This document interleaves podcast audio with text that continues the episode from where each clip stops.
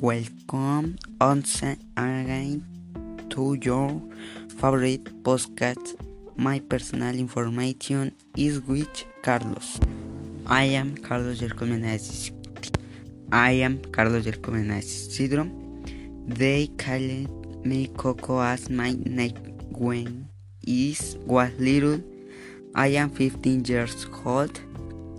I don't consider myself although my family tells me that I am very tall.